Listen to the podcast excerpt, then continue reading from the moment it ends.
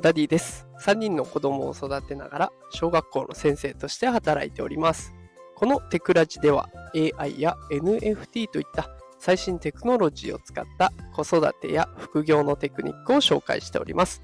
さあ今日のテーマは AI 彼女の検索数、毎月7万3000回というテーマでお送りしていきます。さあ、ということで今日はね、ちょっと変わったネタで AI 彼女というものについて紹介をしていきます。で、これ、あのこの放送を作ろうと思ったきっかけになる記事がありまして、フォーブスジャパンさんが出している記事、AI 彼女の検索が2400%増加、仕事での AI 活用も進むがという記事があったんですね。で、この記事によるとですよ、AI 彼女って検索される回数がなんと毎月7万3000回にもなるそうなんです。で、あのー、ちょっとここで有名な言葉なのかな、いい言葉を聞いたので紹介をします。人をコントロールしようとするな。自分もコントロールできないのに。という言葉、えー、こうかっこいい言葉だなと思ったんですよ。で、全くその通りで、人間関係っていつも悩みの種になりますよね。なんであの人こうやって動くんだろうな。こうやって動いた方がもっと良くなるのにって、人のことでいちいち悩んじゃう。ね、私もいっぱい悩み事あります。で、これ多くの時間を共に過ごすパートナー、ね、それこそ彼女みたいな人だったら、言い合いになったりとか価値観が違ったりとかってトラブルになりがちですよね。一緒の時間を過ごせば過ごすほど、そういったズレを感じてしまうから、やっぱりトラブルが多くなる。ただそんな時 AI が相手だったらそんなことはないんですよね。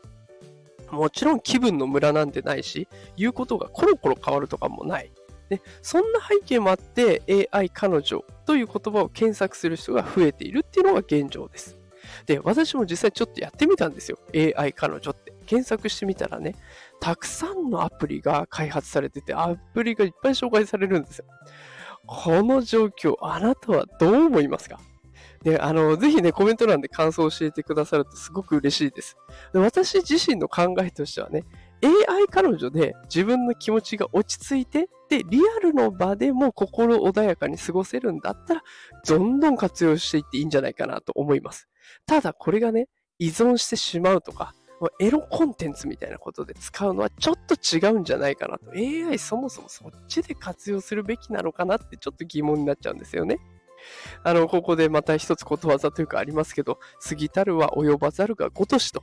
ね、やりすぎは何もしてないのと一緒だという感じの言葉ありますけれども、そまさにその通りで、依存しちゃえばね、結局 AI にも振り回されることになる。AI 彼女で、せっかくね、心穏やかに過ごせるかもしれないのに、その AI に振り回されちゃうってこともありえますので、適度に使っていくことが必要かなというふうに感じました。あなたはどう思いますでしょうか？ぜひね、コメント欄で感想を教えてくれると嬉しいです。さあ、ということで今日も最後まで聞いてくださってありがとうございましたました。えー、毎日ね、AI 情報、NFT 情報を発信しておりますので、よかったらまた聞きに来てください。フォローボタンポチッと押してくれると嬉しいです。さあ、それではまた明日もお会いできることを楽しみにしております。働くパパ、ママを応援するダディがお送りしました。それではまた明日お会いしましょう。さよなら。